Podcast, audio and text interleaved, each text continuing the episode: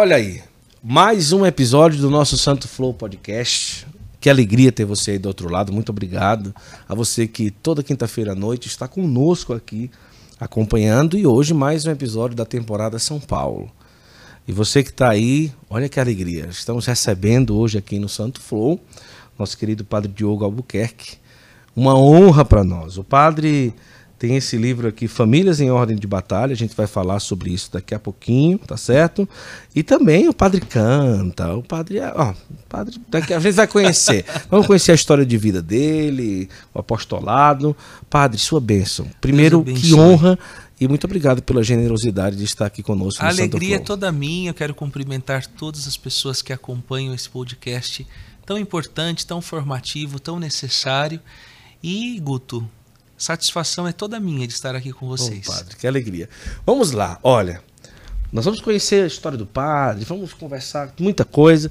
E você não vai ficar com esse episódio só para você. Você vai compartilhar esse episódio. Agora, logo no início, você vai, pega o link aí, você já sabe como é que faz, pega o celular, é, fecha o bate-papo, vai em compartilhar, copiar link e você manda WhatsApp, Telegram, lista de transmissão. Você que está na TV, pega o celular rapidinho, compartilha o link desse nosso episódio de hoje que está maravilhoso, tá certo? E muito obrigado, é uma honra ter você aí do outro lado acompanhando mais um Santo Flow. Padre, sempre de batina? Sempre, meu filho. Quantos anos de, de pode colocar mais para perto do microfone? Eu pode fi, puxar mais para eu, Pode puxar pra, aí pronto. Eu Quantos anos de padre? Me ordenei em 2017. Certo. Eu e o padre Gabriel nós temos três meses de diferença de ordenação. Ah, certo. É, eu ordenei em julho, ele ordenou antes. Ah. Então quatro anos de ministério. Esse ano eu faço cinco anos de padre. Ah, e desde quando me ordenei sempre com a minha batininha. A batininha. É.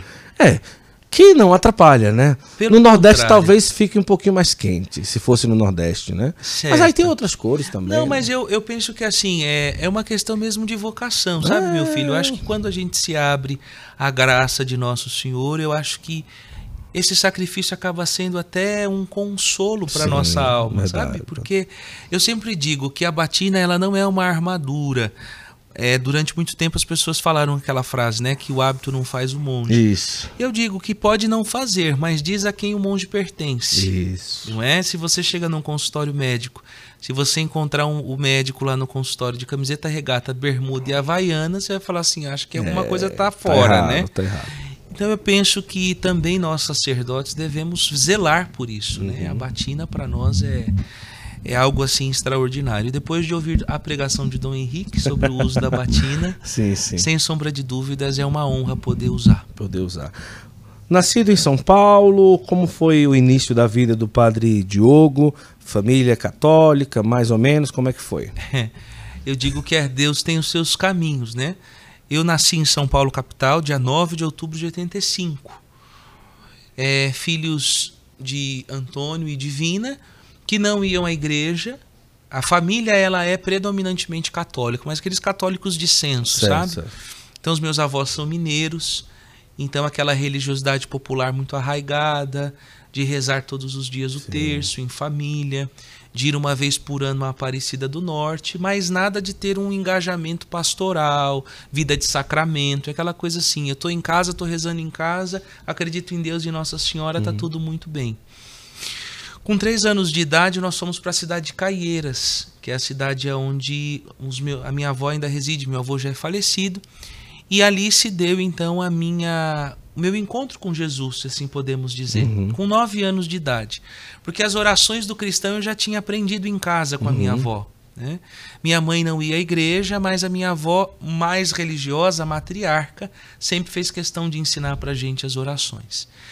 E chegou um período da época do Natal, é, não sei como que é lá na sua terra, mas pelo menos aqui nós tínhamos o costume de no final ali de, no período do Advento de fazer a novena do Natal nas casas. sim, sim. Então o pessoal ia batendo de porta em porta oferecendo a novena e ofereceram para minha mãe. Minha mãe falou assim: não, não dá, eu trabalho, tenho um monte de coisa, ocupação.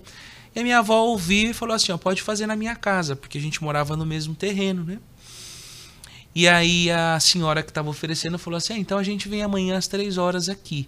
Ela falou assim: só que tem um problema, eu não sei ler. Se o meu neto puder estar comigo, porque ele sabe ler, então eu aceito. Ela falou: não, é bom, é bom que esteja, que as crianças rezem e tal. E assim foi, Guto. No outro dia, era o, o dia da novena. Eu nunca tinha participado de uma reza de uma novena. Uhum. Mas eu passei a manhã toda esperando a hora da bendita da novena, porque minha avó começou a fazer pão, começou a fazer doce, fazer então, aquelas coisas interessante todas. Ali. Eu falei assim, meu Deus do céu, por que, que isso demorou tanto para acontecer, né? Tem que acontecer, tem que acontecer mais vezes isso, não? E aí, então, minha avó fez as coisas. Quando foi três horas, as senhoras chegaram e começaram, e vamos começar a reza. E eu sempre fui muito ficcionado naqueles bonequinhos da minha época, Changeman, Jaspion, Sim. aqueles bonequinhos que tinham, que a gente usava para brincar de lutinha, tudo. E eu fiquei assim abismado porque quando elas começaram a preparar lá o lugar da reza, elas colocaram também um bonequinho ali, para mim era um bonequinho, mas era um bonequinho diferente, porque os outros bonequinhos que eu tinha, eles eram todos sisudos, cara amarrada, punho cerrado. E aquele bonequinho estava aparentemente pelado, com os braços abertos e sorrindo. Era o menino Jesus. Menino Jesus. E eu falei assim, nossa, mas que esquisito. Por que, que esse bonequinho é assim? Fiquei ali olhando. E aí começam os cantos, aqueles cantos bem uhum. raiz mesmo da religiosidade popular. Aí chegou o momento de eu fazer a leitura, eu fiz a leitura, mas eu fiquei encantado com aquele bonequinho. Eu queria entender quem ele era. E principalmente aquelas bolinhas que subiam e desciam Sim. da mão de todo mundo, né? Que eu também não sabia o que era aquilo. Mas eu fui tomado de uma alegria tão grande, de uma experiência que eu nunca tinha feito. Depois teve o café, as senhoras ficaram, ai que belezinha, um jovem rezando. E aí uma delas falou assim: Eu vi que você ficou olhando bastante para a imagem do menino Jesus. Você o conhece? Eu falei: Não. Falou assim: Então esse aqui é o filho de Deus. Eu falei: Nossa, que bacana. Ela falou assim: Eu vou dar ele para você de presente. E ela me deu. Eu tenho até hoje a imagenzinha do menino Jesus Olha lá. Só. Depois eu vou te mandar a foto. E me deram um terço também. Ela disse: Olha, isso daqui é para você. Isso aqui se chama terço. Você conhece? Eu falei: Não, não conheço. Eu vi que vocês ficavam as bolinhas subindo e descendo, Sim. tudo. Elas falaram assim: então, essas são as Aves Marias, o Pai Nosso. É uma oração muito bonita que deixa a Nossa Senhora muito feliz. Olha só. Aí eu falei assim: ah, que bacana. Ela falou: então, eu vou dar para você. Eu falei: mas eu não sei rezar como vocês rezam. E aí elas disseram para mim assim: não, não precisa, você guarda na sua cabeça assim. Na bolinha grande você reza o Pai Nosso, na bolinha pequena você reza a Ave Maria. Combinado? Combinado. E elas foram embora. E daquele dia em diante eu ficava lá com o bonequinho e com o meu terço, rezando todos os dias como elas tinham me mandado. Só que a minha casa era muito barulhenta, porque assim. Quantos irmãos? Nós, eu sou, tenho uma irmã por parte de hum. mãe é, só que como a casa da minha avó era anexada à minha, minha avó teve 11 filhos. Nossa. Então você imagina, 11 filhos, na época eram 7 bisnetos, já eram quase 35 netos, porque já passou disso muito tempo. Então a casa da minha avó era sempre muito cheia, porque cada neto vinha ver, o meu tio, os tios, uhum. então era sempre muito barulho. E eu tinha a laje de casa, que era o lugar onde eu tinha mais silêncio. Então eu ia sempre para o canto da laje lá e ficava na frente assim da laje. Eu lembro como se fosse hoje, porque Caieiras é conhecida como a cidade dos pinheirais, certo. por conta da melhoramentos. Então tem, tinha muitas plantações de eucalipto. Então eu ficava sentadinho ali com o meu terço, rezando e olhando os eucaliptos. Eu até brinco que foi meu primeiro rebanho, foi aquele, aquele pasto de eucaliptos que tinha ali, né? Que era onde a gente ficava rezando, onde eu vivia as minhas experiências com Deus. E essas senhoras, elas moravam próximos e tinham filhos da minha idade. E aí foi chegando a época do Natal, não se tinha a compreensão que se tem hoje, que o sacramento da iniciação à vida cristã é ideal que se viva na Páscoa. Então era no final do ano, junto com o período da escola, tinha a primeira comunhão, era como se fosse a formatura sim, sim. da catequese. E elas me chamaram para ir na primeira comunhão, eu fui, gostei. Foi a primeira vez que conscientemente eu entrei na igreja, que era a comunidade São Luís Maria Grimion de Montfort. Olha. Olha só, né? Então veja que Nossa Senhora sempre esteve presente e foi encaminhando na minha vida. E era uma comunidade muito simples, uma comunidade, eu lembro até hoje, o chão de terra, assim, em volta da igreja e tinha o crucificado no presbitério e tinha uma, um letreiro assim escrito Jesus Cristo, as cadeiras de plástico. Mas ali eu fiz uma experiência extraordinária, nunca tinha vivido aquilo. E depois eu não deixei mais de ir.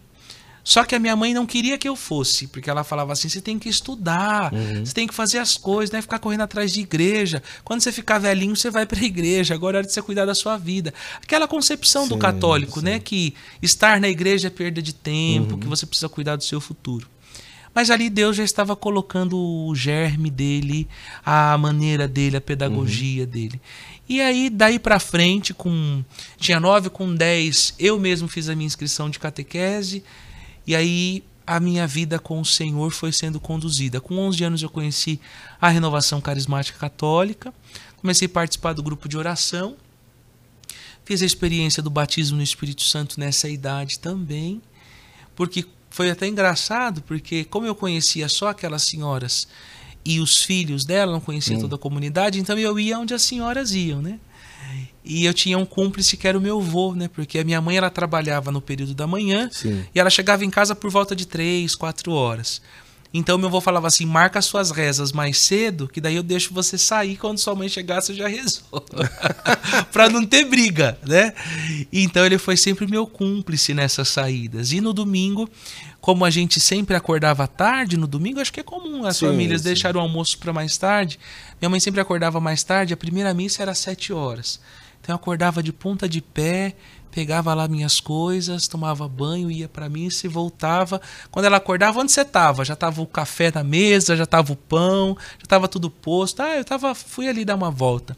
E assim eu fui cultivando a fé. Olha só. Assim Nossa Senhora Isso foi jovem ali, cuidando de 11, mim. 12 anos. 11, 12 anos, né? E eu digo assim, Deus não me chamou cedo aos 9 porque eu sou melhor que ninguém, é porque ele conhece do barro que eu sou feito e sabe que se tivesse chamado mais tarde eu não teria vindo. Será que não teria, padre? Eu acho que Os assim, amigos. o tempo de Deus Os na amigos que vida, né? conviviam eram amigos tranquilos ou Na aprontavam? verdade, assim, aquele tempo não se tinha. A gente não perdia tanto tempo com as coisas que hoje se perde, né? Não tinha celular, não tinha internet. Uhum. Então, as minhas recordações de infância era aquela, aquela infância raiz mesmo. Então, de Uhum. manhã ia para a escola, almoçava, à tarde era soltar pipa, jogar bola na rua, brincar de taco, Uhum. é, que eu não sei como chama no seu, no seu estado. Uhum. Taco é aquela brincadeira que você põe uma lata de um lado, outra do outro, pega um, ta, pega um pedaço de pau e fica batendo Ah, a bolinha, batendo, né? sei, sei É. como é. Então tem cada estado tem um nome, né? Então a gente a, a nossa infância era essa. Então as amizades eram boas porque a gente não sabia o que era droga, Uhum. não sabia o que eram essas coisas mais sérias, não é? É, Se tinha era uma coisa muito camuflada. Então eu digo que eu não viria, por quê? Porque eu tinha na minha família e na minha casa o exemplo de pessoas que não iam à igreja e eram pessoas boas Sim, sim. né? Então assim, eu vejo que Deus chegou na hora certa e hoje, graças a Deus, depois de quatro anos de padre, Deus fez uma transformação em casa, né, na minha família. Então hoje os meus pais eles entendem a minha vocação, eles rezam, participam da igreja, a minha irmã também. Então eu vejo que ali foram praticamente 20 anos sozinho na caminhada. Porque minha mãe ela não aceitava a minha vocação. Sim. Quando eu fui para o seminário, ela não queria saber disso, né? E ela só foi me visitar no seminário quando eu estava na teologia. Então, os primeiros anos foram anos de muita Difíceis. dificuldade, de dureza. E até eu dizia, conversando com o padre Gabriel, que é muito próximo, amigo, que é Deus que nos sustentou por meio dos renascens, Isso. por meio das pregações que a gente ouvia. É o que eu ia falar, 80% das pessoas que chegam aqui, é, a maioria até agora, citam uma experiência na renovação carismática. O senhor é muito novo, 11, 12 anos, teve aí essa, essa experiência. E, e é algo espetacular. O quanto essa experiência se torna divisor de águas na vida das pessoas e o quanto isso conserva uma espiritualidade duradoura. Sim. Não como um fogo de palha, independente Sim. se a pessoa vai depois para uma nova comunidade, para o Sim. seminário, ou seja o que for. Mas essa espiritualidade, quando entrou no seminário, não houve um pouco de perseguição? Ah, sim, coisa nós estamos falando aí. é, eu sou de 85. Uhum. Né? Então, quando eu nasci, historicamente falando, a renovação estava dando o seu boom aqui no Isso, Brasil. isso. Né? E graças a Deus, porque é graças a ela que a teologia da libertação não destruiu a Isso, igreja não destruiu. Isso mesmo. né? Só que os nossos seminários, a minha formação, ela foi uma formação totalmente libertadora, Guto. Entendi. E hoje eu posso dizer O isso senhor entrou logo depois do ensino médio?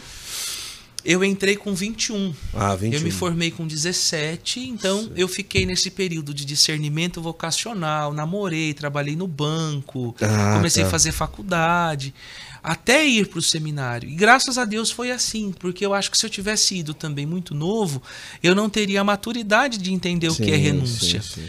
E é por isso que talvez hoje muitas das vocações eu vejo que elas encontram crise. Porque é importante a hora do nosso chamado coincidir com um pouco de maturidade da nossa parte. Porque quando eu fui para o seminário, de fato, eu deixei emprego, eu deixei namorada, eu deixei uma experiência profissional. Sim. Então eu sabia que eu estava renunciando a alguma coisa. E não que eu estava infeliz, mas eu estava completo. Porque eu sempre Isso. digo isso para as pessoas. Quando Deus nos chama para uma vocação, ele respeita a nossa escolha. Se eu dissesse não ao chamado dele, eu seria feliz, só não seria completo. Verdade. Hoje eu sou completo, não é? Então, eu acredito que a experiência da renovação, não só na minha vida, mas na vida de praticamente toda essa geração, foi uma experiência redentora, foi um cuidado de Deus para nós.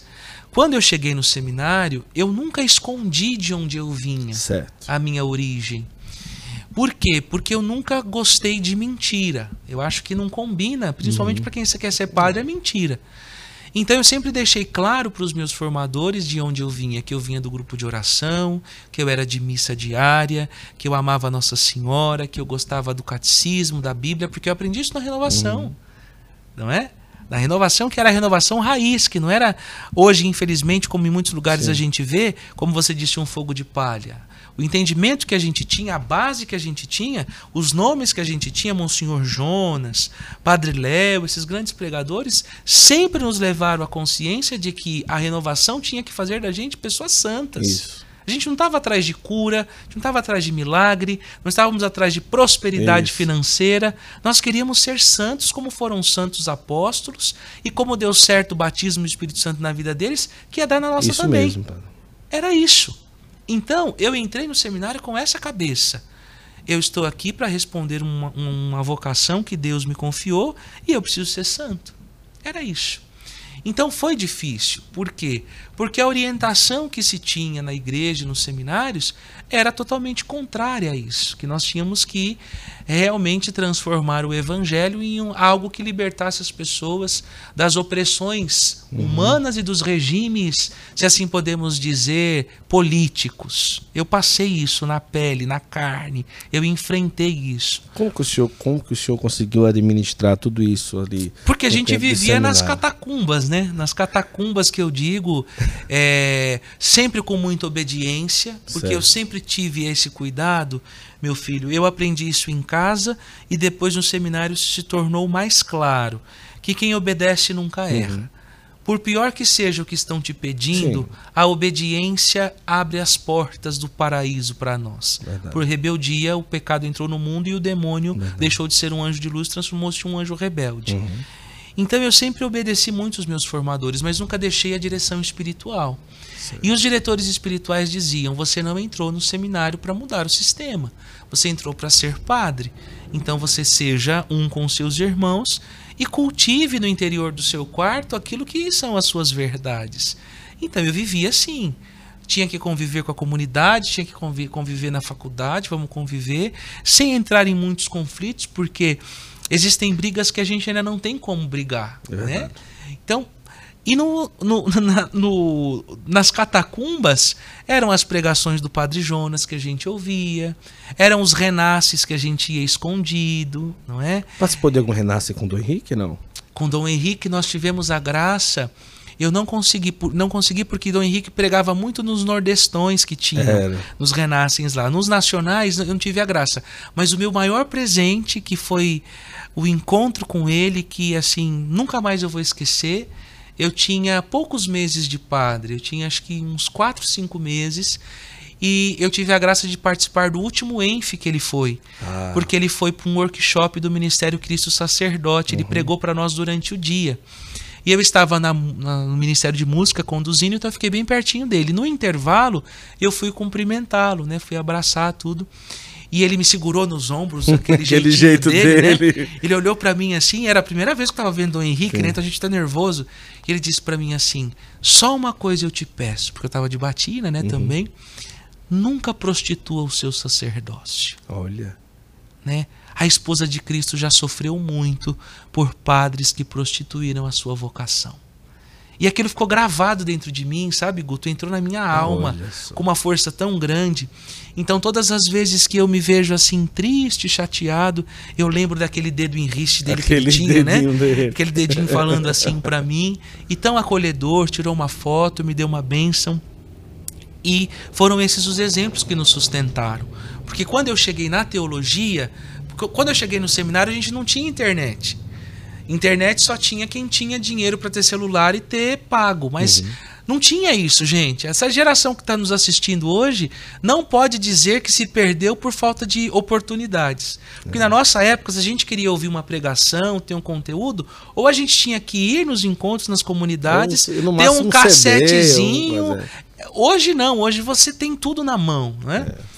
Quando eu cheguei na teologia, já estava dando essa virada de ter uma internet melhor, dos, dos, canais da internet começarem a ter essa preocupação com o grande padre Paulo Ricardo, que a gente não podia falar dele também.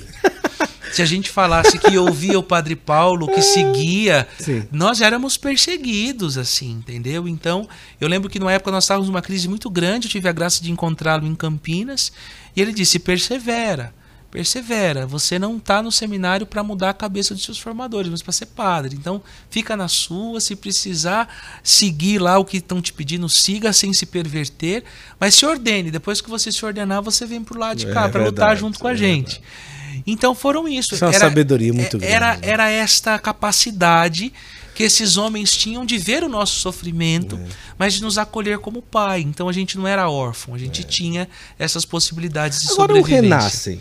Vamos lá, você, a pessoa está ali num seminário que pensa um pouco na linha da teologia da libertação. Mas tinha o Renasce, e vocês eram liberados para ir para o Renasce? Não, a gente ia escondido. Hoje no, no, no, no Santo Flow estamos revelando a vida de muitos seminaristas eu vou nesse país. Re, eu vou pro Renascer, mas não sei se eu volto renascido ou morto. É, né? exato, eu não sei se exato, quando eu chegar eu vou é, continuar é. vivo, né? Na verdade, nós tínhamos. Isso depende muito de, de, claro, de, de claro. diocese para diocese, sim, né? Sim. Tem algumas dioceses que é, os bispos deixavam, os formadores deixavam. No nosso caso, eu nunca tive problema com o meu formador. Mas não ter problema não significa que na época sim, ele gostasse sim, que eu estivesse sim, lá, né? Eu, eu sabia pra que. Para quem não. não sabe, o Renasce é um encontro para seminaristas que é, se identificam com a espiritualidade carismática, para é. quem não sabe. Então acontece uma vez por ano. Uma né? vez, duas vezes. O nacional é uma e vez tem um por regional, ano e tem o regional, regional, que é no meio do ano. Pronto. Geralmente nos meses de férias, né? Então a gente brincava que a gente ia pro Renasce. Ah, porque é nas férias. É então nas não férias. tá. Ah, então era julho e janeiro, né? Então não estava no seminário, estava na casa dos pais. Tava na casa dos pais, né? Opa, praticamente renunciava aí uma semana de férias para poder estar Mais lá. Mais até, porque assim, a, pro, a preparação para ir porque os que participam do encontro ficam uma semana só. Mas nós, depois de um tempo, quando acabávamos assumindo a coordenação, eram duas semanas. Era uma semana que a gente fazia o retiro da coordenação e preparava o retiro para os que viriam e depois o retiro com os que viriam. Então eram duas semanas. E ainda tem que se virar para conseguir dinheiro para ir. Sim, muita trufa Muito... vendida. muita, muita trufa, trufa vendida. É, era. Não é mas, não. mas você sabe, Guto, que eu vejo que tudo isso nos fez sermos padres melhores. Sim, sim, sim. Porque hoje, se a grande preocupação é do que a gente vai ganhar sendo padre, essa nunca foi nossa preocupação. A gente só queria ser padre, isso. né? Porque a gente entendia que hoje carregar a batina, ser padre, não é um peso, é uma conquista, uhum. é uma vitória. É claro que a nossa meta não era a ordenação, porque Dom Henrique sempre foi muito incisivo uhum. com a gente uhum. nisso. A meta de vocês não pode ser ordenação, porque se for ordenação, depois que ordenar, acabou é. o projeto de vida. A meta é o céu. Não é? O ser padre é o modo como nós vamos chegar nesse céu. Sim. Mas, graças a Deus, muitos seminaristas do Renasce e no Renasce hoje são padres e temos até bispos, viu? Tem bispos que participaram do Renascem, porque Olha o Renascem só. foi um dos primeiros encontros próprios. Porque a renovação ela teve um, um período histórico em que não existia é, ministérios como se tem hoje, as grandes divisões. O Renascem foi um dos primeiros ministérios a surgirem, justamente por conta dessa preocupação que os coordenadores tinham de que os meninos que nasciam da experiência da renovação não eram amparados nem cuidados. Tanto que um dos primeiros, se eu não me engano, o primeiro renascem foi nas catacumbas da Basílica Nacional de Aparecida com Padre Jonas, Padre é, Hércules, Padre Gilson, que hoje é de, de, de, Minas Gerais. Enfim, houve uma geração que fomentou ali e daí foram indo. Mas temos bispos que participaram do Renascem já. Olha que maravilha. Porque é um dos ministérios mais antigos. Se a renovação fez 50, o Renascem deve ter quase 40 anos. Então, alguns bispos passaram por ali. Mas dentro dos seminários eu tenho percebido não simplesmente uma linha carismática, mas assim, todo esse papel de pessoas que estão na internet falando, o próprio Padre Paulo e tantos outros, do Henrique e tantos outros que a gente tal, seminaristas com essa sede de uma busca assim de santidade. Ah, mudou. Um... O cenário não, não, não mudou. Tá, não tá assim, é, é, a pessoa percebe claramente. É. Né, até os próprios formadores, talvez respeitando um pouco mais uhum. aquela coisa. Porque ó, não tem como lutar contra. Isso, é. Mas para mim, pode-se dizer, para uma geração aí próximos 5, 10 anos, de padres que se ordenem com, com essa semente já bem florescida dentro Sim, do seminário. Sem né? dúvida. E, e isso nós devemos a vocês. Porque vocês que entraram nessa trincheira de, por meio da comunicação, isso. levar um conteúdo católico de qualidade, Verdade. é o que sustenta essa meninada, essa é geração. Verdade. Porque o que acontece? A gente pode ouvir uma má teologia em muitas cadeiras acadêmicas. Sim. Só que a gente chega em casa, no nosso tempo livre, a gente tem como comprovar se aquilo que a gente ouviu está de acordo com a verdade que a igreja ensina ou se é uma ideologia vendida para nós como verdade. Uhum. Então, nós vamos colher. Ontem eu tive com o padre Gabriel, estou citando ele bastante aqui porque é nosso, é. nosso comum, amigo é, comum amigo aqui. Comum.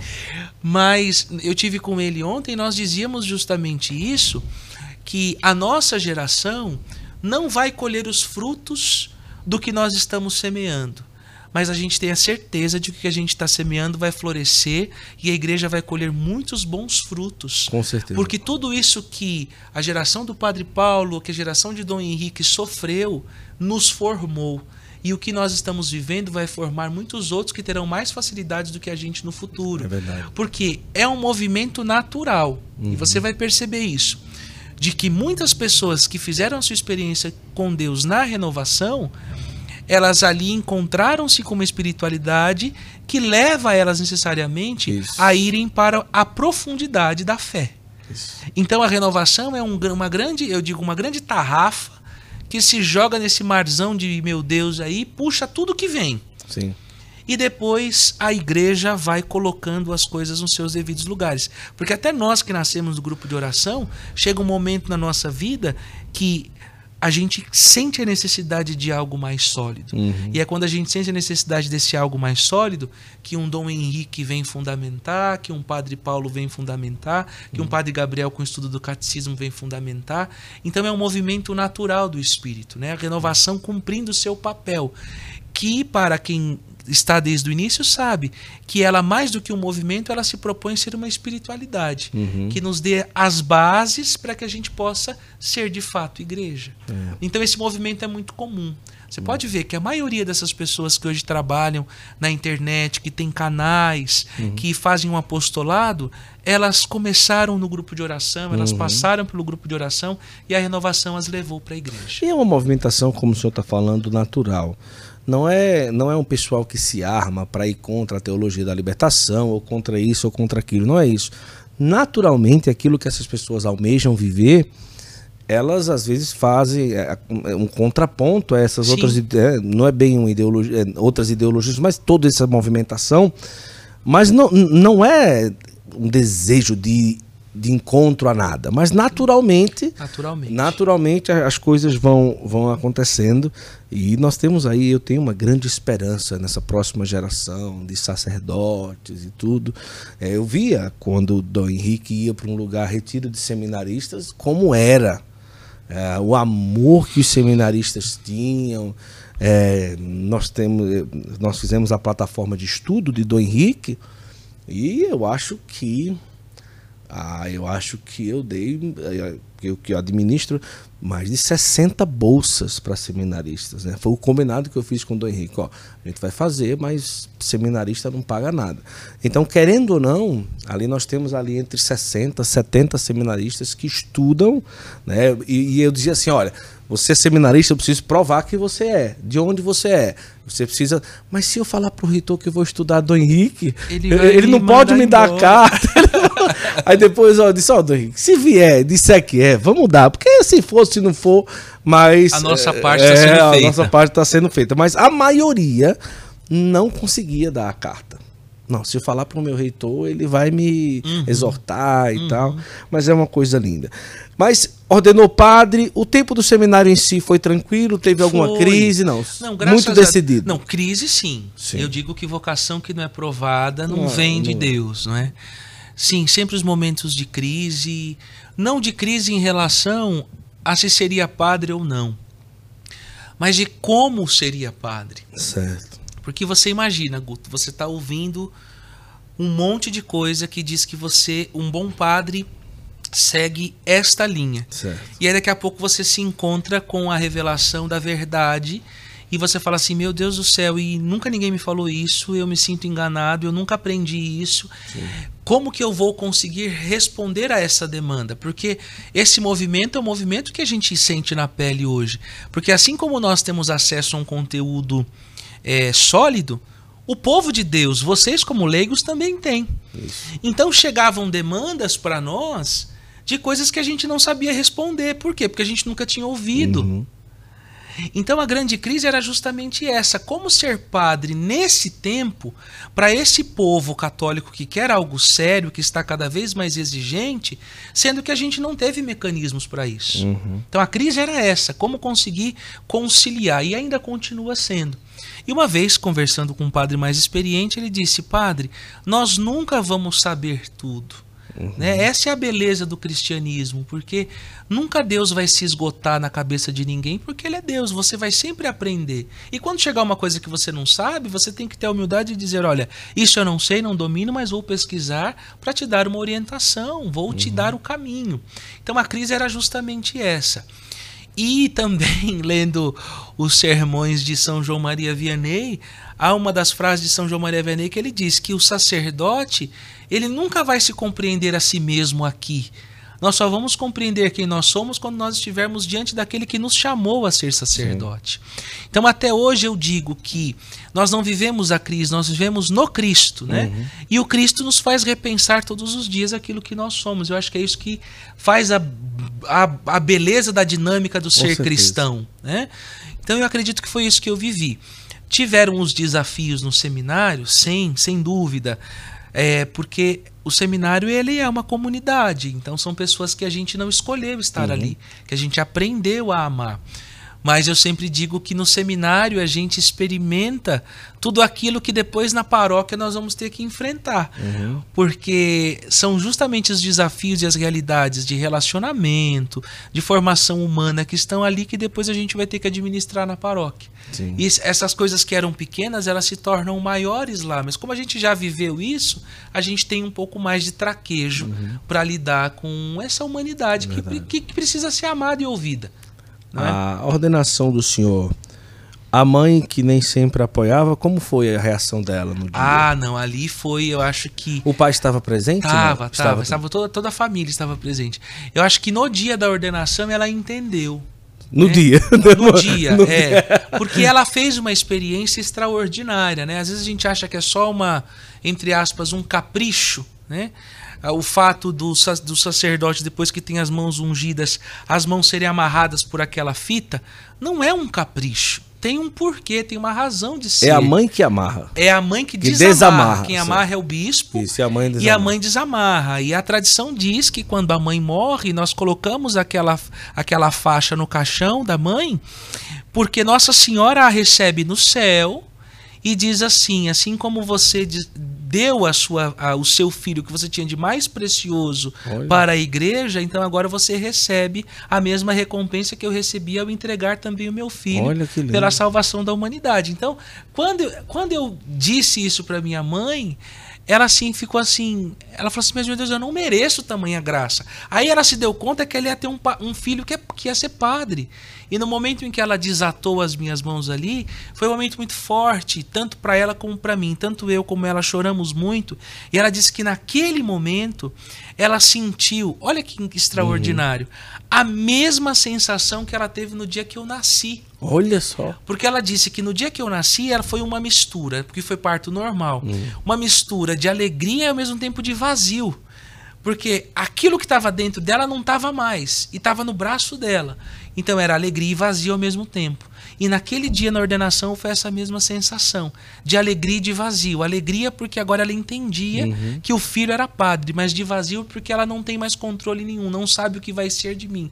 E de fato era um novo nascimento, né? ah, né? Sim. Morreu o Diogo e agora para sempre em persona Christi o padre Diogo até o fim. Tanto que minha mãe não me chama de Diogo, ela me chama de padre. Chama. Mesmo que eu diga para ela, pode me chamar pelo nome. Ela, não, você é padre. Uhum. Antigamente, minha mãe tinha vergonha de, de dizer que ela tinha um filho no seminário, receio do que as pessoas iriam Sim. achar. Hoje não, hoje eu vou chegando nos lugares e Claro, estou de batina, mas para muitos isso aqui não é uma batina. Uhum. Eu já fiz essa experiência, depois eu vou contar. Então ela vai chegando, aí as vendedoras, às vezes, das lojas vêm, todas uriçadas, né? Ela fala assim: juízo, porque meu filho é padre, viu? Ah. Vocês se coloquem no lugar de vocês, viu? Então, ela, ela, hoje ela é essa grande. A personalidade general, do né? senhor, o senhor acha que puxou mais a ela ou ao pai? Eu acho que é uma mistura dos dois. Os dois. A minha, de fato, da minha mãe vem toda essa questão mais colérica. Certo. Por quê? Porque a gente vem de uma tradição matriarcal. Hum. É, a minha bisavó era muito matriarca, a minha avó é muito matriarca, a minha mãe é. Então é uma tradição assim. Do meu pai vem essa capacidade mais mansa da observação, porque meu pai é aquele. Tá acontecendo? Vamos deixar terminar de acontecer e depois a gente vê o que acontece realmente, né? minha mãe não, minha mãe já quer saber quem que fez, o que fez, aonde vai. Tanto que assim, a influência musical ela é misturada do pai e da mãe. O Sim. pai é o sertanejo raiz, é. aquelas músicas de viola, bem, hum. bem Tonique Tinoco, Trio Parada Dura, aquela coisa bem a mãe não, a mãe já é o R&B, a soul music. Ah, é? É, é? é, o Michael Jackson, é James Brown, é Dana Summer. Então assim, eu esse mix foi feito dentro do Padre Diogo e deu todas as influências que eu também carrego na música. Mas então eu acho que personalidade eu tenho um pouco do pai, que é essa capacidade de observação, mas da mãe essa impulsividade. Que maravilha! Olha, você que está aí a gente está aqui chegando à metade ainda da, da conversa, estamos caminhando, a gente vai falar ainda sobre muita coisa. Vamos, vamos aproveitar para a gente compartilhar esse link, compartilhar essa live. Está sendo realmente um momento de um conteúdo muito especial. E vamos juntos, faça a sua parte aí compartilhando, vai lá em Eu sempre digo que compartilha evangeliza. Isso. É a melhor forma de evangelizar. É, tá aí assistindo, vai lá, manda pro grupo, dá o teu like também, porque um like o YouTube ajuda que essa live chegue a outras pessoas também, tá certo? Vamos lá. O senhor é da Diocese de Bragança Paulista. Paulista. Quantos padres tem na diocese? São Paulo é um mix de diocese, é, né? no, o nosso clero é de 80 a quase 100 padres, né? Se juntar Deus os religiosos também. Então a arquidiocese deve ter quase 400. Ah, daí para mais, né? Daí para mais. Graças a Deus. Graças a Deus. São muitos sacerdotes. Mas nós temos um clero muito idoso também, né? Porque essa é uma das realidades ah. que nós enfrentamos nem todos estes padres estão aí da meia idade para baixo, é da meia idade para cima, né? Bragança Paulista também? Bragança Paulista também. Nosso clero não é um clero tão jovem, né? Já se conseguiu renovar bastante, mas ainda precisa, ainda carece, porque os nossos padres idosos ainda estão nas paróquias trabalhando, atuando, né? Nossa. Então a pergunta é justamente essa, né? Quando esses homens começarem a se aposentar e adoecer, quem vai substituir? Né? Uhum. porque a crise vocacional ela é grande. Os que entram, entram decididos, mas a atração para aqueles que vão ser padre, hoje é, a concorrência é muito desleal, Guto, porque as possibilidades hoje para o jovem, não que ser padre seja uma possibilidade ruim, Sim. mas hoje a maneira como se, tra como se trata a questão da vocação, a gente, às vezes a gente apresenta muito um Jesus de privação do que de liberdade. Isso. Então, assim, as pessoas ficam assim, ah, mas eu, eu vou ser padre, eu vou, não vou casar, não vou ter família. Peraí, quem disse? Né? Uhum. As pessoas não apresentam a verdadeira família que nós vamos ter, a verdadeira liberdade que nós vamos gozar. Isso. E eu digo sempre que a melhor propaganda vocacional é um padre feliz, é um sacerdote realizado. Todo jovem que via Dom é. Henrique falar queria ser padre. Queria ser padre. Eu recebia e-mails assim de seminaristas do Brasil inteiro, semana por semana, pode colocar aí no mínimo 10 e-mails de seminaristas dizendo como é que eu faço para ser seminarista tal. Na Diocese de Palmares, do Henrique não acolheu nenhum. Né? Porque olha, ele está vindo por causa do bispo, não é por causa da igreja, né? uhum. né? não é por causa da diocese em uhum. si. Mas assim, era essa sede, realmente era apaixonante, né? Tudo. Quando eu ouvia Dom Henrique falar, e tantos outros que hoje estão aí, o Dom Rui de Caruaru e tantos outros bispos que apresentam um, um apaixonar-se por Nosso Senhor é impressionante. É, realmente o senhor tem, tem toda a razão. Mas o padre feliz, ele realmente arrasta a vocação. E, e assim, eu digo isso porque sou padre, mas você é casado, é a mesma coisa. Verdade.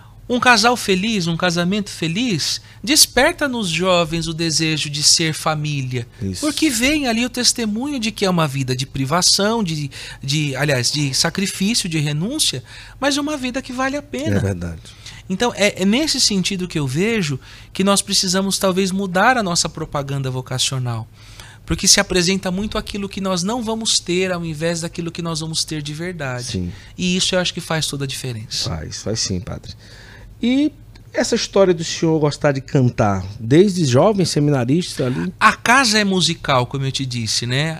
a mãe e não o pai. Não só escutam, é. eles também cantam. Não, não, eles não são. Não, eu digo assim, são cantores de chuveiro, né? Como em todas as casas Mas tem. escutavam muita música. Muita música. Em casa, assim, televisão era um detalhe. Televisão era para assistir filme.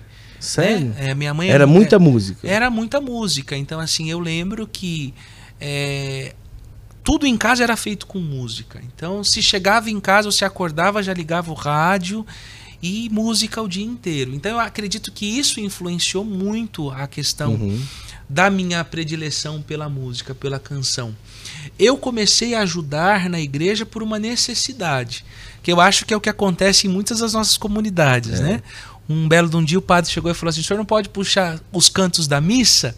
Não é? Porque não tinha quem fizesse. E assim foi, Guto. Com 14 anos eu estava ajudando na liturgia cantando a Santa Missa. Depois que eu entrei no seminário, eu fiquei um pouco mais restrito a isso, também por conta da visão equivocada que se tinha. Porque se o jovem entrava no seminário, era da renovação e cantava, quer ser um padre Marcelo Rossi, é um perigo para quer ser um padre é, artista, quer ser um artista.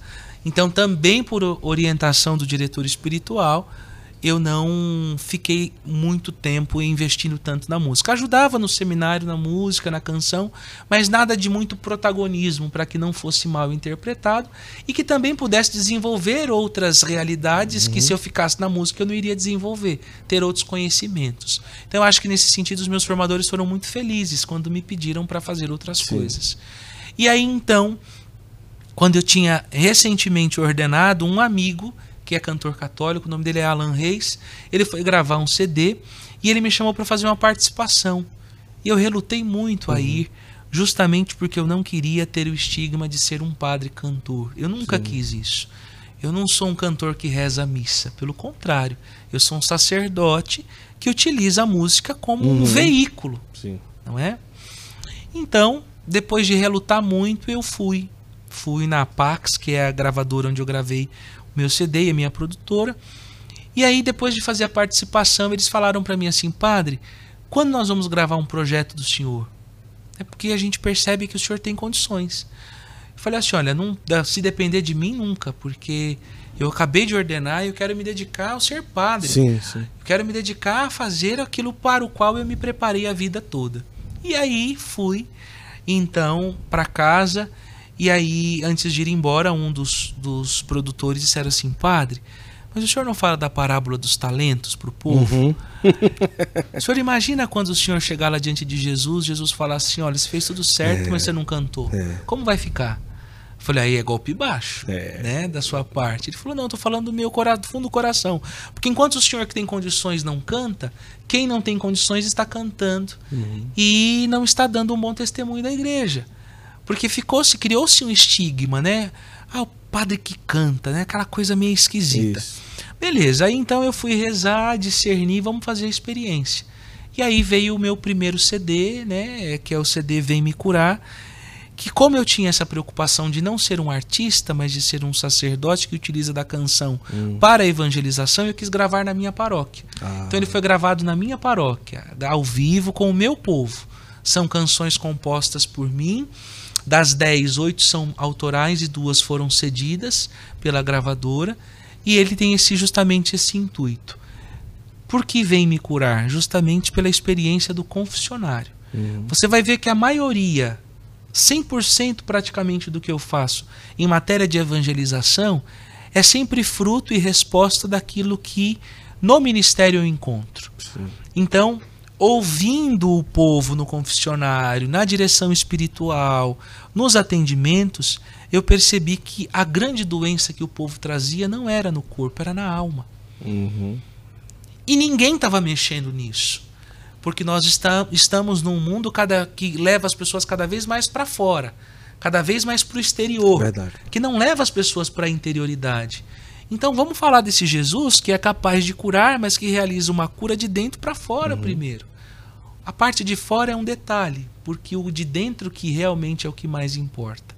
Então veio o projeto Vem Me Curar, que nós começamos a gravar ali no final de 2019 e concluímos em 2020. Eu fiquei muito feliz, embora não tenha conseguido trabalhar muito com o disco por causa Sim, da pandemia. Da pandemia. E aí foi uma coisa até de Deus, porque justamente no tempo da pandemia que nós precisamos falar mais da cura. É verdade. E não da cura da, desse, dessa pandemia, ou pandemônio, como a gente queira dizer, mas da cura justamente da alma, Sim. porque não importa do que nós vamos morrer, Guto. Se nós vamos morrer de Covid, se nós vamos morrer de gripe, se nós vamos morrer de qualquer outra doença. A grande questão é para onde nós vamos depois que morrer. Verdade. E esse trabalho, esse projeto, tem me dado a oportunidade de levar as pessoas a essa Sim. reflexão. Para Depois- onde nós vamos? E depois. É verdade, padre. Realmente, que coisa linda. E depois veio o single. Aí vieram os singles, porque o que acontece? Como o período da pandemia foi um período de grande dificuldade não tinha como tá financeira, lançando, não sim. tinha como ficar lan- e eu não tinha trabalhado o meu primeiro tra- o meu primeiro disco, Uhum. né? Então não haveria por que gravar outro CD. Então a própria produtora diz, padre, nós não podemos deixar de lançar, por quê? Porque se você deixa muito espaçamento de tempo, as plataformas digitais, elas É. não distribuem o nosso trabalho. Eu tinha mais algumas canções, então nós fomos trabalhando com os singles, né? E depois do CD veio o primeiro single que foi uma música dedicada a São Miguel. São Miguel vem lutar por mim, justamente por causa desse combate que nós estávamos enfrentando.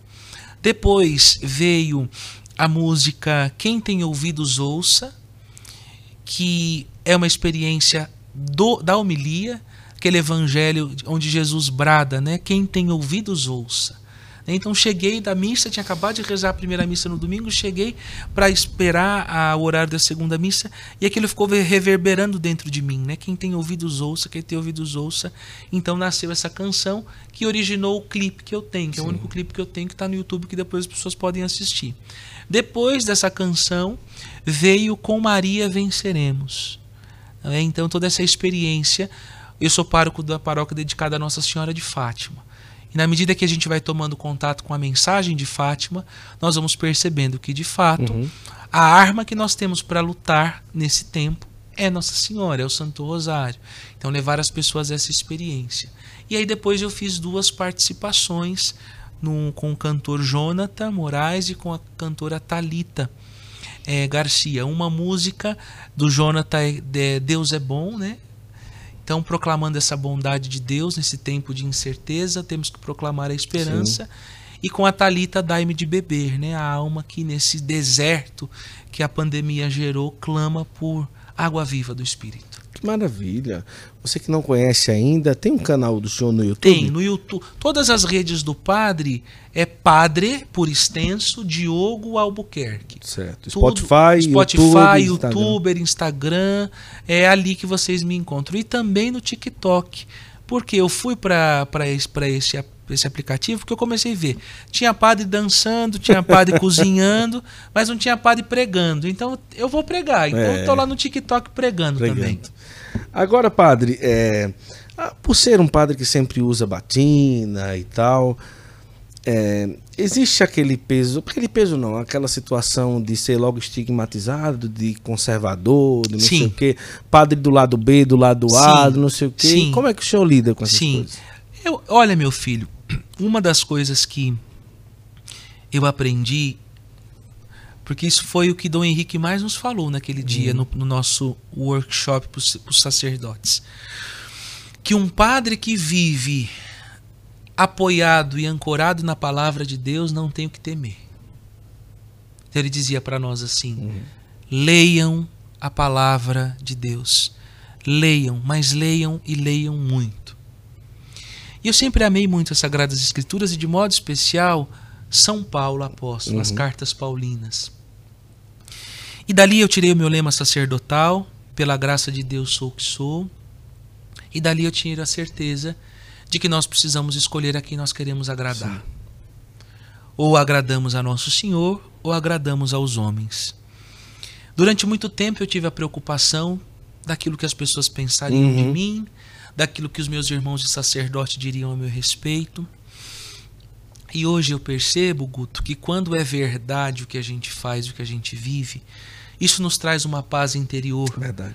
Ainda que a gente leve muita bordoada. Porque os estigmas existem porque nós sabemos que nós vivemos nos tempos de hoje uma crise simbólica. Uhum.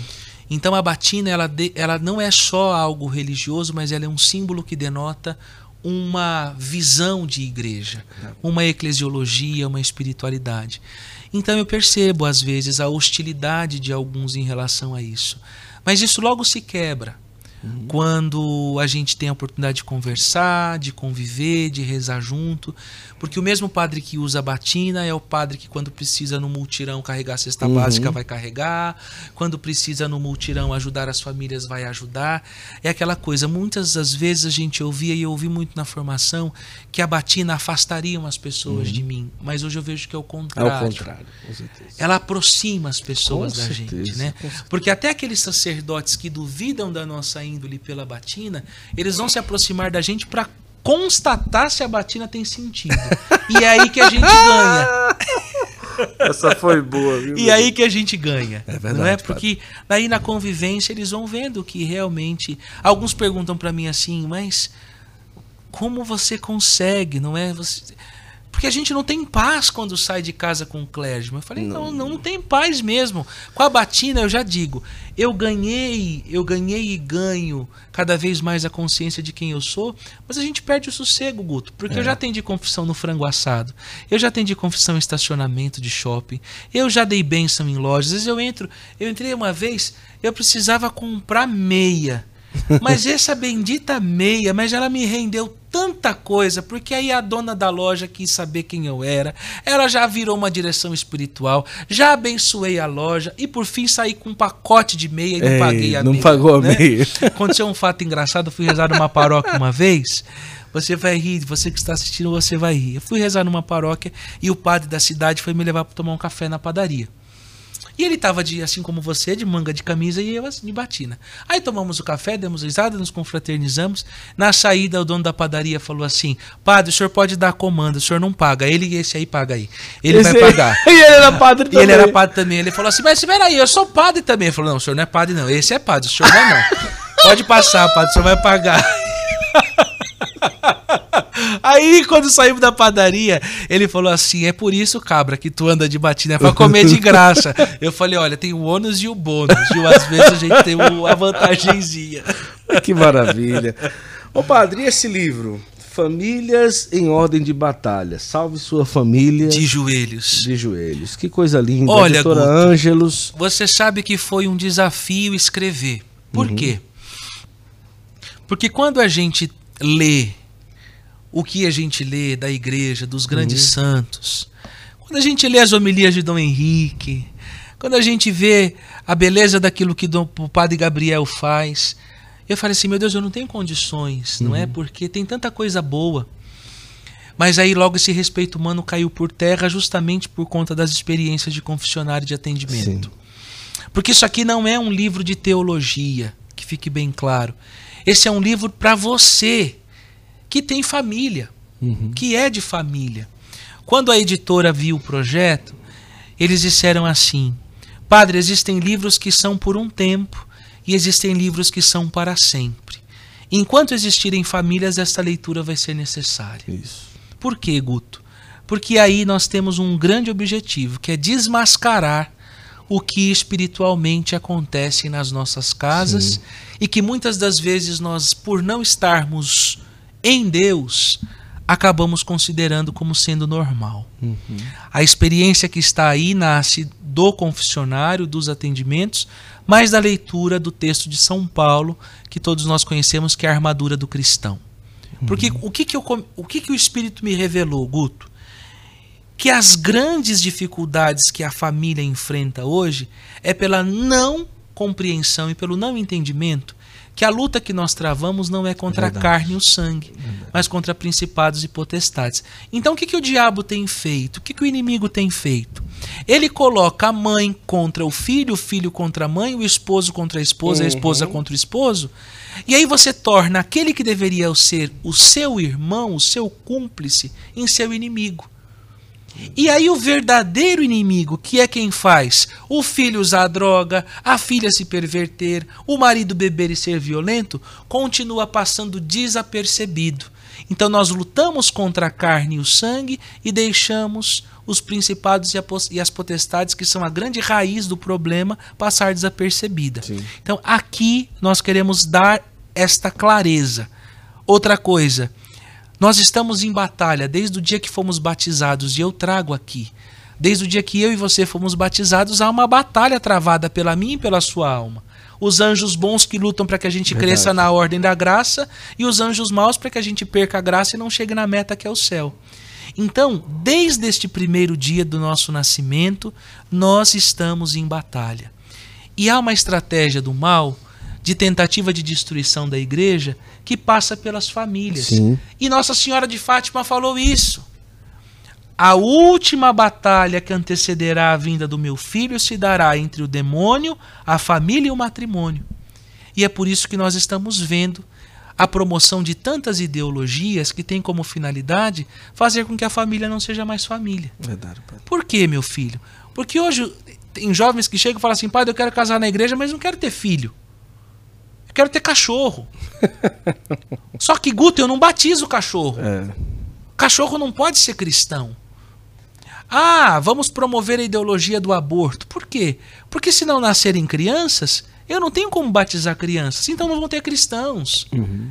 Então essas ideologias todas, que muitas das vezes estão infiltradas até tristemente dentro das famílias católicas, corroendo a base da, da família católica pela raiz, é é o que nós precisamos combater. E aqui, Guto, não só desmascaramos, como oferecemos a possibilidade de uma estratégia acertada para combater o mal. Porque a gente não lida com um demônio com um sentimentalismo. É. E aqui eu denuncio a espiritualidade sentimentalista que muitas das vezes nos cega, porque os sentimentos nos enganam. Sim. A fé madura é decisão. E aqui nós apresentamos esse roteiro para que você salve sua família de joelhos. Porque não adianta só eu ter boa intenção. E eu digo no livro, porque de boa intenção o inferno está cheio. É preciso ter atitudes concretas, ter uma decisão acertada. E por isso nós oferecemos um roteiro de 40 dias, onde nós vamos fazer o quê? O que a gente nunca tinha deixado, deveria ter deixado de fazer. Rezaremos com os santos, cada Sim. dia tem a frase de um santo, tem uma passagem bíblica e tem uma oração espontânea para nós fazermos juntos. E aqui um espaço para a pessoa escrever. Quais são as moções desse dia? Rezando isso sobre esse tema, o que Deus me trouxe ao coração? Para que a gente possa rezar sobre essas realidades.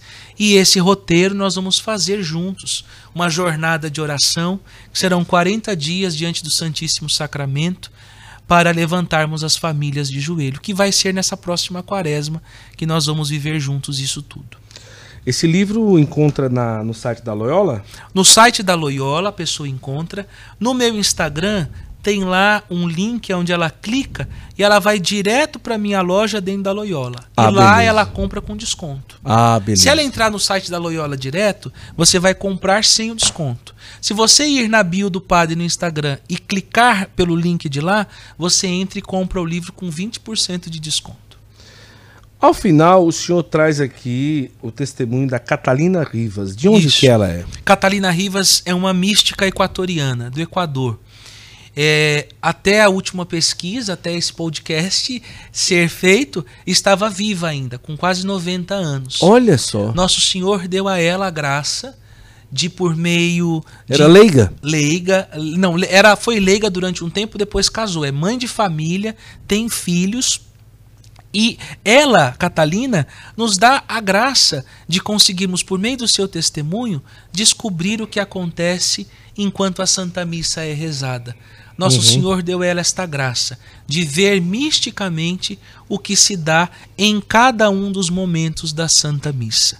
Certamente a leitura deste testemunho, desta obra, te fará mudar muitas coisas em relação à participação Nosso no Santo Senhor Sacrifício da Missa. revela o, é, o, o que, o que é a Santa Ele Missa. vai revelando para ela, ele vai falando para ela: olha, agora nesse momento acontece isso, isso, isso, isso. Se quiser pegar até uma parte aí, É, aqui Nosso Senhor falando, quero que estejas atento às leituras e toda a homilia do sacerdote. Recorda que a Bíblia diz que a palavra de Deus não volta sem ter dado fruto. Se tiveres atento, ficará algo em ti de tudo o que escutares. Você fala da parte da homilia. falando né, da homilia. A parte do ofertório é a mais linda. Um- Uma das mais, né? Porque cada parte é significativa. Mas ela percebe que na hora do ofertório, Ah. Guto, as pessoas vão levantando e na medida que as pessoas levantam para fazerem as suas ofertas, vão sendo outras outras pessoas vão indo junto. Levanta uma pessoa, vai outra atrás. Algumas sorrindo, algumas tristes. Algumas com vasos e algumas sem nada nas mãos. E aí nosso Senhor diz para ela que esses são os nossos anjos da guarda. Ah, As pessoas que têm consciência do que estão fazendo na missa, o anjo da guarda vai com as bacias douradas e oferta junto ao altar de Nosso Senhor tudo aquilo que temos e somos. Lindo. Os que estão tristes são as pessoas, Nosso Senhor diz, são as pessoas que estão aqui na missa por obrigação. sim. Então eu não tenho, eu não recebo nada dessas pessoas, porque elas estão aqui por obrigação. Então são coisas assim extraordinárias que com certeza E existe uma au- da igreja local? Existe, existe. A igreja local, o bispo dela, né? Tanto que tem no começo aí, eu fiz questão de colocar a quem é dedicado e o que o Sim. bispo dela fala a respeito, para justamente as pessoas não disserem aqui, ó. Uhum. É, justamente ela dedica a São João Paulo II e o bispo dela diz que não há no texto nada que atente contra a fé, pelo contrário, é algo que ajuda a ter uma concepção melhor e mais espiritual sobre o mistério da Santa Missa. Que livro maravilhoso. Olha, tá aqui. Eu vou, eu vou mostrar aqui para ficar Esse é fácil. seu, hein? Esse é meu. O senhor daqui a pouco vai deixar uma, uma dedicatória Com muito- aqui com muito de gosto. presente. É, muito obrigado pelo presente. E, de- e eu vou deixar mais um com você para depois você fazer um sorteio, Um sorteio, aqui para as pessoas que estão no Oh, Santo maravilha, Com certeza maravilha. vai ser uma graça. Vai lá, vai lá. Procura lá no Instagram do Padre Diogo Albu- Albuquerque. Lembrando, todas as redes sociais do Padre é Padre Diogo Albuquerque. Albuquerque. Tudo junto, Padre por extenso, tá? Instagram, YouTube, Spotify. Vai lá para você ter aí a oportunidade de ter o livro e também a- acompanhar todo o trabalho. O senhor faz alguma live semanal? Faço, meu filho. Nós temos no Instagram todos os dias, às 6 horas da manhã, Certo. eu rezo o Santo Terço pelas famílias. Certo. Há um grupo chamado Família Sentinela que tem como objetivo, foi um grupo que Nosso Senhor trouxe ao meu coração. Por que Família Sentinela? Porque o sentinela não descansa, Uhum. ele não dorme.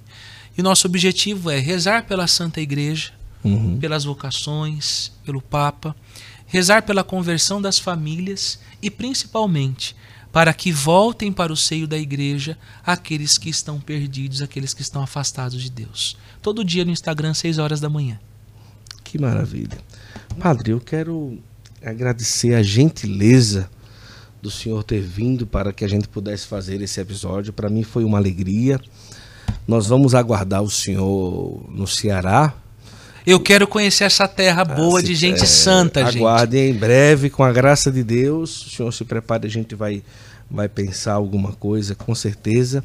E muito obrigado. Se eu quiser acrescentar alguma coisa, fique à vontade. Eu só quero agradecer a vocês, né? em nome da igreja. Agradecer a você, Guto, a sua esposa que está aqui. As pessoas não veem, viu, gente? É, não, tá Mas tem muita gente trabalhando para que o Santo Flow aconteça.